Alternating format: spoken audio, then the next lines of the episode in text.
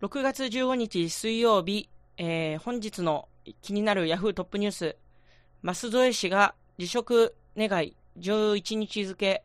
政治資金流用で、えー、隕石一党議会の不信任,、えー、不信任前に、時事通信6月15日水曜日11時31分配信。東京都の舛添洋一知事は15日午前、政治資金流用をはじめとする公私混同問題の責任を取り、辞職する意向を固め、同日午前に都議会の河合茂雄議長に21日付の辞職願いを提出しました。午後の、えー、都議会本会議で自民、公明、共産、民進各党など、全会派が共同提出した不信任決議案が可決される見通しでしたが都政の混乱を避けるためその前に自ら身を引いた形で関係者によると不信任案は取り下げるとのことです。舛添氏をめぐっては高額な海外出張費や公用車を使った週末の別荘通いに加え指摘や飲食費や家族と宿泊したホテル代を政治資金から支出していた問題などが噴出しており都,、えー、都民や都議会からの批判が高まっていました。ということなんですけれどもね。あのさ、難しい、難しい言葉がいっぱい出てくるから噛み倒しちゃったじゃん。あのさ、もう、えー、今更もう今更、やっとやめるかっていう感じじゃないですか？ね、みんな、みんなそう思ってるじゃないですか？やっと身引くかっていう感じじゃないですか？ただ、えっとね、えー、っと、僕は、えっと、違うね、僕の思うところだと、えっとね、まず、あの、なんだかよくわかんないけど、この政治絡みで、あの、無駄にめっちゃお金使ってるとか、誰かがめっちゃ得してるみたいなことって、別にいくらでもあることじゃないですか。で、多分、えっと、もっとね、違法に、あの、なんだろうな、この件に関しては、そのニュースとか、えー、ワイドショーでも言ってた通り、なんか、えー、っと、違法ではないが一部不適切みたいなことを、えー、言ってたと思うんですけども、あの、そういう言葉にもね、あの、ある通り、あの、めちゃくちゃ悪いことをしてるっていうふうに僕は思わないんです。その、だってもう、あの、他にもっとみんなが諦めちゃってることでもっと無駄なこととか、もっとやっちゃいけないこととかいっぱいあるじゃん。まあ、思う、その、えー、なんか例を出せと言われたら難しいんですけど、いくらでもあると思うんですよ。それなのに、あの、なんだろうな、今まで見逃されてたものを急に叩き始めるみたいな、え、急にどうしたのっていう、えー、感じがするんですけどもね。えこれはもうあの相手にしないでもらって大丈夫なんですけど、あのもう陰謀論です。陰謀論なんですけど、あのこのね、ニュースが出た直後に、あの、えー、東京都のオリンピック招致の話がありましてね、あの、えっ、ー、と、それで、えっ、ー、と、裏金が、えー、絡んでたよみたいな、電通から、えー、IOC に裏金が言ってましたよみたいな問題が、この都知事の問題の直後に、舛添さんの問題の直後に報道されましたよね。だから、えっ、と、そのね、電通が裏金を払ったっていうことがリークされて、それで焦った、なんか、電通が、ちょっと、あの、盛り上げやすい、ワイドショーでもっと盛り上げやすい話題1個提供しといた方がいいんじゃないのってなったよう。なんか、そういうね、香りを僕は感じてしまうんですけれども、なんか、あの、それこそね、だから、今回のその問題のワイドショーの盛り上がりやすさっていうのがなんか異常だなと思って、その、えっ、と、ものすごい、えっ、と、深刻な取り上げ方をするかと思えば、なんか、こんなことにもお金使ってました、こんなことにもお金使ってました、なんか、書道のために、なんか、シルクの羽織を買ってましたみたいな、そういうちょっと、あの、いじりテイストで取り上げてるような感じがあるし、えっと、なんだろうな、あの、なんか不自然な感じが僕の中であるんですが、皆さんどうでしょうか？あと、あのさ、あの、ワイドショーとかでさ、こうこうこういう問題が今取り上げてますがどうですかってその道端で一般人に聞いてさ、その一般人もなんか良くないと思います。はっきりしてほしいです。みたいな。僕らと何も変わらない意見を聞くあの一連の流れあるじゃないですか。あれいる？あの いや、そうだよ、そりゃそうだよって、えー、なんだろう、あの構成はあれなのかな一般の人がこう思ってるっていうことを前提に聞いてくださいねっていう前振りなのかな？なんだかよくわかんないけど、えー、難しい問題は俺の管轄じゃねえということで、えー、今回も始めていきましょう。クスの機関た、陸つこねる。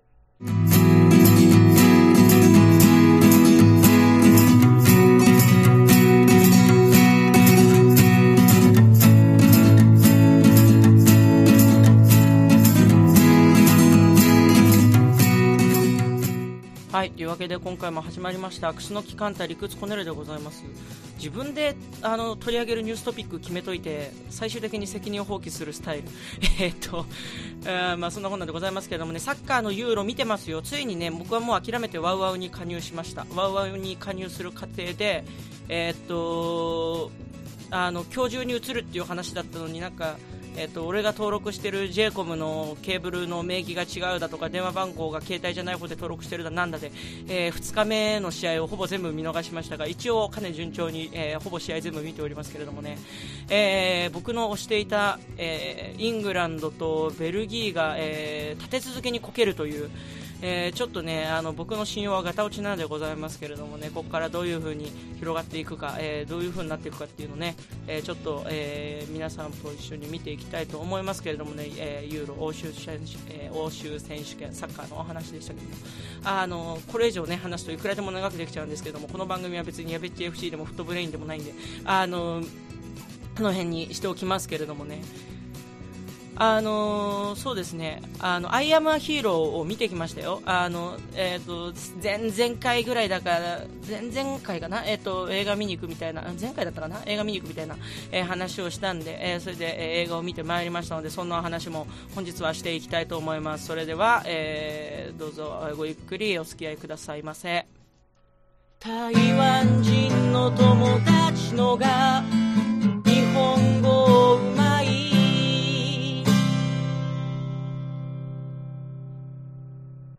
はい、えー、というわけで、アイアムアヒーローのお話をしたいと思いますね。アイアムアヒーロー、アイアムアヒーロー、どうだ、どのぐらいあれされてるんだろう認知されてるんだろうめっちゃテレビとかで宣伝されてるじゃないですか。宣伝してたじゃないですか。もうね、多分あの、やってる映画館もだいぶ少なくなってきてるんで、今から見るっていう方もね、そんなにいないと思うんで、そこまでネタバレを、えー、恐れずに行くんで、あの、もしね、これから見る予定の方いたら、えー、ちょっと、あの、飛ばしてもらうなりなんなりしなきゃいけない感じかもしれないですけども。えー、東宝シネマズ錦糸町っていうところにまず行きました。えっ、とね、まずね、錦糸町ね、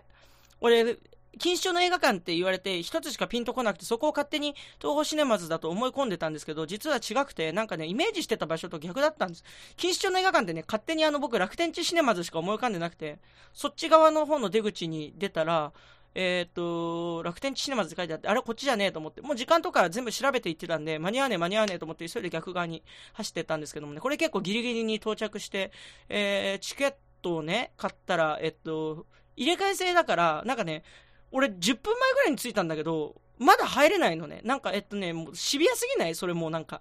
あの、そこまでシビアに入れ替え制をやるんだったらもうなんかさ、あの、各スクリーンのとこにもう自動改札かなんか置いとけばいいじゃんと思ったんだけどね。で、あの、まあ、映画館さんもいろいろ集客努力とかしてると思うんですけども、あの、なんかライブビューイングを今度やりますみたいな広告があって、ライブビューイングっていうのはなんかその、あの、えー、曲があったりとか、えっ、ー、と、ライブをみんなで、えー、なんだろうな、ライブのドキュメンタリーの映画とかあるじゃないですか。そういうので、えっ、と、もう、あの、映画見るスタスタイルじゃなくて、もう、ギャンギャン騒いでいいよっていうのを前提にした、えー、なんだろう、プログラムみたいのを、えっ、ー、と、映画館側で組んで開催することがあるみたいなんですけども、いまいちね、あれは俺まだ乗り切れてないね。あの、映画館では大声とか出しちゃいけないっていう常識がまだ邪魔してくるしね。あの、アナ雪の時とかもさ、なんか、えっ、ー、と、カラオケビューイングみたいにやってたんですよ。その、歌詞が出るんで、もうみんなで歌っていいよ、みたいな。その、レリゴーンとこで、みたいな。やってたんですけど、いまいちまだ乗り切れないよね、あれね。あの、一度行ったらなんか変わるんですかね？その自分の中の意識みたいなのが。それはそれで、なんか他の映画見に行った時に騒いじゃいそうで嫌だし、なんかでもまだその敷居の高さは感じるかなっていうところあるんですけれどもね。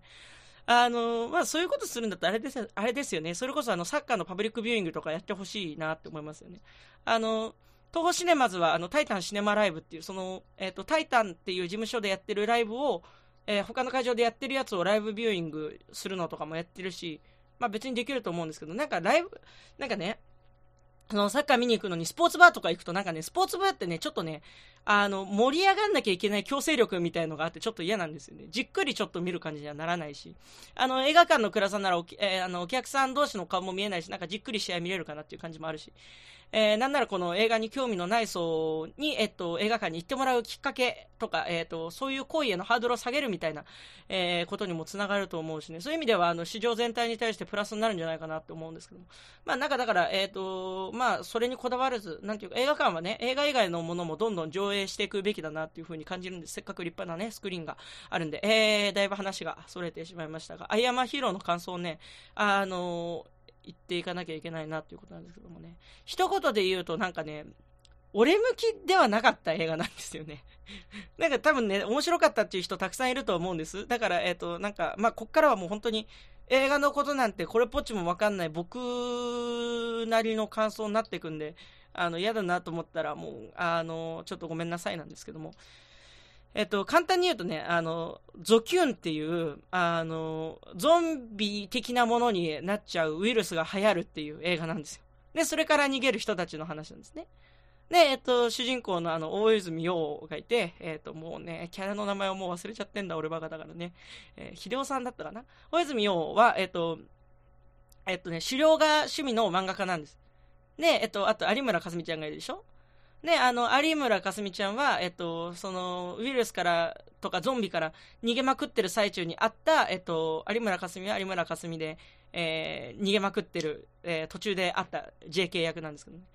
えっとね、まずね、なんだろうな、何から話そうかな。えっとね、序盤に出てくる片瀬、片瀬奈々さんの演技が最高なんですよ。あのね、えっ、と、私もう34だよって、えー、悲壮感をね、あの、漂わせて、あの、叫ぶ、えー、大泉洋にブチ切れるシーンのリアルな感じがすごい良かったですね。あの、その後あっという間にゾンビになりましたけどね。うーんとね、えっと、まずね、僕はね、ゾンビものに対してすごい不慣れなんですよ。えっと、ホラー映画を自ら進んでみるっていうことはあんましないんです。今回、あの、話題作だったのと、あの、映画で、映画のその、えっと、テレビとかでやってる番宣が結構ポップな感じだったんで、で、結構笑えるみたいな話も聞いてたんで、あの、そういうんでちょっと見に行ってみたんですけどもね、ちょっとね、僕はグロとか、えっと、スプラッタ要素に、あんまり耐えきれてなかったなっていうふうに思います。それは、えっと、海外ドラマとか、あの、ゾンビ映画とかでもうすっかり、そのグロ慣れ、スプラッタ慣れしちゃってる人に対しては、えっと、なんだろうな、大爆笑できるシーンとかも多かったはずだと思うんですけどもね。あとね、えー、ごめんなさい、戦闘シーンが長くてすごい、えー、僕はもう途中ですっかり飽きてしまいました。ゾンビ映画っていうのはもう、そういうもんなのかもしれないんですけどもね、もうね、ゾンビがしつこいんですよね。もうなんか、たくさんいるの分かったからっていう感じになっちゃって。えっと、あとなんだろうな、キャストのファンサービスなのかなっていうぐらい、本当にあの、それぞれの、えっ、と、役者さんのアクションをやってるシーンみたいのが長くて、なんかいまいち僕は入り込めずに行ってしまったという感じですね。ただまあ、あの手の役やる時の大泉洋さんの演技っていうのは素晴らしいですね。なんか、ただ、そこに対する味付けがなんか、えっと、格闘、そのワンパターンのアクションシーンと、あと、グロテスク、グロテスク、グロテスクなんで、ちょっと、えー、僕にとっては、その、せっかく散りばめられたコメディライクな部分が全然響いてこなかったっていうのがちょっと残念なところですけどね。あとね、なんかね、海外のゾンビ映画とかパニック映画に憧れて作っちゃった感みたいのが、えー、そこかしこに、えー、出ててね、あのなんだろうな、ものすごいグロいシーンとかに、あの、ちょっと軽快なクラシック系の BGM をつけて、あの、すごいリズムよくゾンビに人が吹っ飛ばされます。ブラックショーク!おしゃれ!ドヤー!みたいのが、えー、すごい、えっ、ー、と、なんだろうな、その映画を撮ってる向こう側にある、その、カメラマンなり、その演出の人なりのちょっとドヤ顔が見えてしまって、ああいうのいらないですけど、みたいな感じになっちゃいましたね。僕がちょっと結構あの、欧米コンプレックス人間な部分があるんで、なんだろう、そういう風うん、だから軽い同族嫌悪なんですよね、多分それってね。えー、だから、えー、まあ、なんだろう、もしかしたら、もしかしたらもうゾンビ映画っていうのはあれを一回入れなきゃいけないルールなのかもしれない。僕がゾンビ映画を見てないから、そういう風に受け取ってしまったのかもしれないですけどもね。で、その BGM っていうのが、えっと、えっと、三拍子の、あの、ワルツっぽい、うんたった、うんたったのリズムの曲なんですけどもね、そこがね、なんか海外作品にそのまんま影響されてパクっちゃった感がすごいんです。っていうのは、えっと、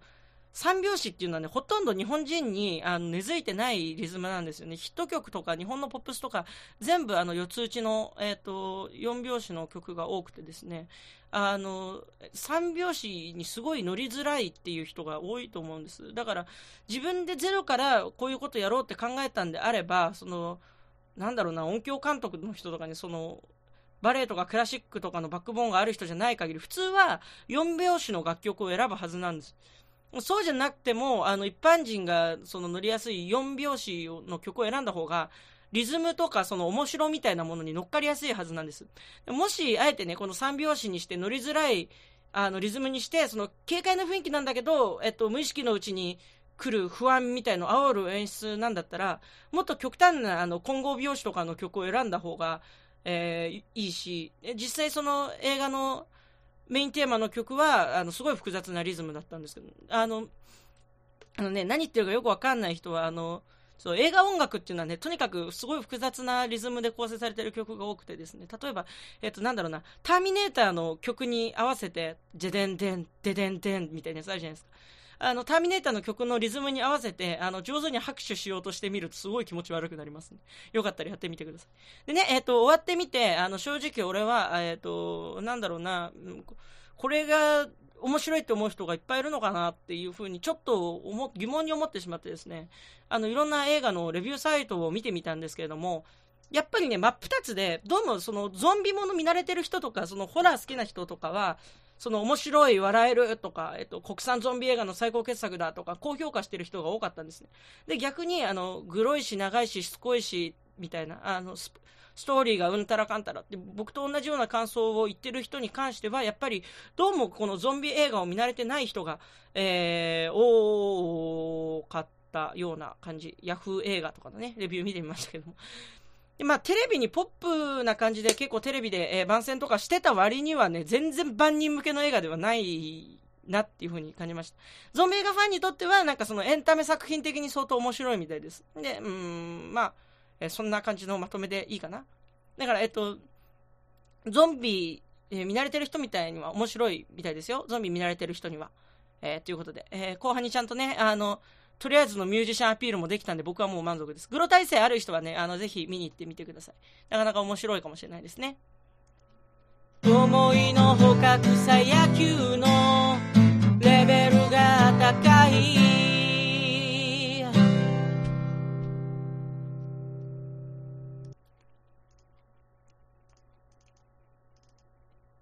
えっ、ー、とね、先週の日曜日かな、あの、あんまり暇だったんでね、トイザラスに行きましたよ。なんでトイザラス行ったのっていう話ですけどね。主な目的は、その夏場にね、フットサルやるときに、あの、後輩にえげつない感じの水鉄砲で水かけたら面白いかなって思ったんで、それがあったんですけど、あの、なんか、まだ、えー、梅雨入ったばっかで、あの、水鉄砲はシーズンじゃなかったみたいで、あの、あんまりいいのがなかったですね。あの、後輩は救われました。で、ね、あの、まず、最初にゲームソフトのコーナーみたいなのがあったんで、あの、ついでだったら、あの、最新のね、あの、おもちゃを、えー、なんか見とこうみたいな。別に買うわけじゃないけど、あの、どういうおもちゃで今、今の子供遊んでんのみたいな、ちょっと気になって、あの、見ようと思ってね、せっかくトイザラス行ったんで。で、まあ、ゲームソフトのコーナーみたいなのがあったんで、覗いてみたらね、あの、なんかね、なぜかヨッシーのぬいぐるみが置いてあるわけですよ。でね、めっちゃ可愛いんですよ、それがね。あの、俺は小学校の時、あの、64のヨッシーストーリーで、プロペラ兵法にこのヨッシーがさらわれていくたびにですね、号泣してたぐらいこのヨッシーが好きだったし、これもう伝わらない人には何も伝わってない。えー、で、しかもそのぬいぐるみがね、あの、毛糸調でできてて、すごいいい味出してて、この部屋にポツンと置いときたい感じだったんですよね。したらね、それあの、編みぐるみって言って、その、アミーボっていうね、あの、Wii U 向けの、フィギュア型のね、あの、なんて言うんだろうな、昔で言うところのそのメモリースティックみたいなやつなんだけど、えっ、ー、と、まあ、記憶媒体と呼びましょうか。記憶媒体のぬいぐるみバージョンで、値段もなんかね、4000円ぐらいするわけ。でね、そのヨッシーのぬいぐるみが、えっと、高さがもう40センチぐらいある結構でかいやつで、まあ、4000円かと思って、うわ、無理だな、買えねえなと思って、しかもそもそもうち Wii U ないしと思って、Wii U もっと高いし、いくら可愛いからとはいえ、なんかあれなんだよね。あの、そのサイズのさ、メモリースティックっつうか、記憶媒体みたいなやつってもう、時代錯誤すぎない？なんか巨大、だからもう、あれ？むしろ巨大なね、ヨシー型の Wii U とか作ればいいんじゃない？そもそも。Wii U の機能をあのサイズにしたらね、もっとすごいと思う。何言ってんだって話ですけどね。だから、うん、ヨシー型の Wii U とか作ればいいんじゃない？誰が買うのか。知らないですけどもね。まあ、俺は Wii U いらないんで。えー、で、次に、えー、っとね、レゴのコーナーがあってね、まあ、えっと、そこに移動してる最中に、あの、塗り絵買ってほしすぎて泣きゲロ吐いちゃってる子供とかいたんですけど、それはさておき。あの、あのさ、子供の物欲のエネルギーやばすぎない？なんか、あの、あの、4歳か5歳ぐらいの子だったと思うけど、なんかもう大騒ぎだったよ。あの、日曜日でお客さんも多いのにさ、あの、もう塗り絵くらい、もう200円くらいでもう俺が買ってやるよと思ったんだけどさ、親も買ってやるよと思って、人に迷惑かけてんじゃねえよと思ってね。えー、しかし、あの、あれですよ、レゴっていうのは変わらないですよね。あの、あれね、今のレゴって今の形になったのはもう1960年くらいのことなんです。もうおもちゃとしての完成度高すぎない。あのさ、もう、保育園の時とか僕狂ったようにレゴやってましたけどね。あのみんなはね、えっと、園に着くなり、っていうかそのおもちゃを解禁されるなり、あの、細長いパーツみたいのをすごい奪い合って、それでね、みんなで飛行飛行機とか作って、えー、みんなやってたんですけどもね。あのー、僕はですね、そんな中 4×2 と、あの、ちょっと細長い長方形のやつと 2×2、あの、正方形のブロックありますよね。あれだけをもう使ってなんとか飛行機を作るみたいな縛りプレイをしてましたけどね。あの、まあ、ひねくれすぎですよね。もうそれは友達できないわって話なんですけど。あとね、あの、あ、そうだ、当時保育園の時に、あのね、全然喋んないやつがいて、だからね、そいつが、その薄っぺらい板みたいなレゴに、あの、人間パーツあるでしょ？人間パーツの、あの、頭の、ブロックの頭のパーツだけ、あの黄色い樽みたいな頭のパーツだけをひたすら眺めてなんかもう超最古な、なんか現代アートみたいなの作ってて、あのさ、いや、あのさ、子供の時ってさ、自分の中の正義がすごい狭いじゃないですか。てか自分の世界になんかそのないものみたいのあんま許容できないじゃないですか。ね俺さ、そいつ指さしてすげえ、えー、まるまるくん頭おかしいってすげえまくし立てちゃってさ、そいつ普段おとなしいのになんか泣きわめいて暴れ出しちゃってさ、あの、なんか、えー、その後、その日の後、なんか、そいつの親とうちの親とあの担任の保育士で三段面者、三段、三者面談みたいになったらしいよ。知らないけどね。あのさ、こういうのってなんかあるよねと、あの、この子供の時ってこういう忘れられない闇のエピソードみたいの、みんなあるでしょ？一つぐらい。ね。えー、もうだいぶ話されちゃいましたけど。でね、まあ、あの、いい子すげえ気になるおもちゃがあって、それがあの、タカラトミーから出てるリニアライナーっていうやつなんですけどもね、あの、一見普通のプラレールのスターターキットみたいなやつなんだけど、それがね、やばい、何がやばいっていうのが、えっと、実際にね、浮上走行するの。それもなんか、えっと、レールに永久磁石がついてて、えっと、車両には、えっと、充電式の電磁石が入ってる。で、実際のリニアモーターカーと全く同じ仕組みで浮上走行できるっていうやつ。で、YouTube とかに動画上がってんだけど、もう見た感じね、見た感じでもう、すでに普通のプラレールの3倍くらいのスピード出てんのね。ちょっとイメージしづらいでしょ。で、その動画のね、あの、レールのパーツの数と、えっ、ー、と、走ってる、その走行してる秒数みたいなのを数えて計算してみたらね、50メーターくらいのコースを、えっ、と、もう10秒ちょいで走るのね。で、えっ、と、時速18キロ。で、プラレール的なやつで時速18キロ出るってなんかすごくない？あの、ばあちゃんのチャリくらいのスピードで。あのなんか、なんか変な例え出したせいでだいぶ遅そうになっちゃったんですけど、女子マラソンの人と同じくらいとかでいいですけどね。まあすげえじゃんと思って。で、パッケージがね、でっかいからどんくらい重いのかなと思って持ち上げてみたらかなり重いのね。それもあの、ばあちゃんのチャリくらい重い。もうばあちゃんの話よくない？あのばあちゃん、ばあちゃんのチャリ、ばあちゃんのチャリだとしてもね、あの、重さの例えでチャリの所有者関係ないしね。いや、俺もさ、あの、あれだからもう、あの、ポッドキャストを面白くしようとして必死だからさ、なんかすいませんでした。でさ、すげえんだけど、すげえんだけどさ、あの、一番すげえのが、あの、定価税抜き3万7800円っていう値段が一番すげえわけ。その技術が結集してるし、開発費めちゃくちゃかかってるだろうし、すごいわかるんだけど、あの、ここまでさ、すげえ褒めちぎっといてあれなんだけどさ、ぶっちゃけいる？だっていらなくね？その3万7800円のおもちゃ。で、Wii U のスターターパックがどうせちょうど3万7000円ぐらいだぜ。もうそしたら Wii U 買わな。あの、家帰ってさ、その、なんて言うんだろうな、そのレビューが見たくて、買った人のね、あの、アマゾン開いたら、もうすでになんかね、価格割れでもう2万切ってんの。もう在庫超余ってんじゃんと思って。売れてねえじゃんと思ってね。これはもうだから、なんか子供向けのおもちゃのパッケージとして販売したのが結構根本的なミスで、もう少しなんかデザインを洗練させてね、そのなんだろうな、鉄道模型の新しい企画みたいにして、売った方が、なんだろうな、趣味にかけてるお金のでかい層、大人の層にも目が止まって、その、なんだろう、購買層のターゲットはもっと広くなったんじゃないのかな、なんて思ったりするわけですけれどもね。なんかさ、実際のリニアも俺が生きてる間にはもう完成するらしいじゃん。なんか2040年ぐらいにはね。だかリニアの総工費5兆円だってよ。俺なんかもう意味わかんねえ。5兆って、俺が生きてる間のサマージャンボと年末ジャンボ全部当てても作れねえじゃん。もう。当たった金多分全額つぎ込んでも多分、あの、横浜までも届かないんじゃない？そしたらもう、多分大田区あたりで予算つきますよね。なんで大田区なのかよくわかんないですけど。てか、俺もうあの、あれなんですよ。経済音痴な人間だからよくわかんないんだけど、あの、日本国内に5兆円もお金って流通してんのそんなに日本銀行とか国立印刷局とかにプリンターってたくさんある わかんないけど。まあなんかそういう規模で物事を考えていくと、その宝富のリニアライナーの3万7800円って結構ハイコストパフォーマンスな気がしてきますけどもね。まあ買わないですけどね。クスノキカンタリクツコネルではコマーシャルを入れてくださる企業様、個人様を募集しております。詳しくは rikutsukoneru.gmail.com えー、ローマ字でリクツコネル .gmail.com までご連絡ください。また番組へのご意見、ご感想、ご質問、トークテーマも同メールアドレスにて受け付けております。皆様からのお便りお待ちしております。住宅ローンの利子だけでアパート立ちそう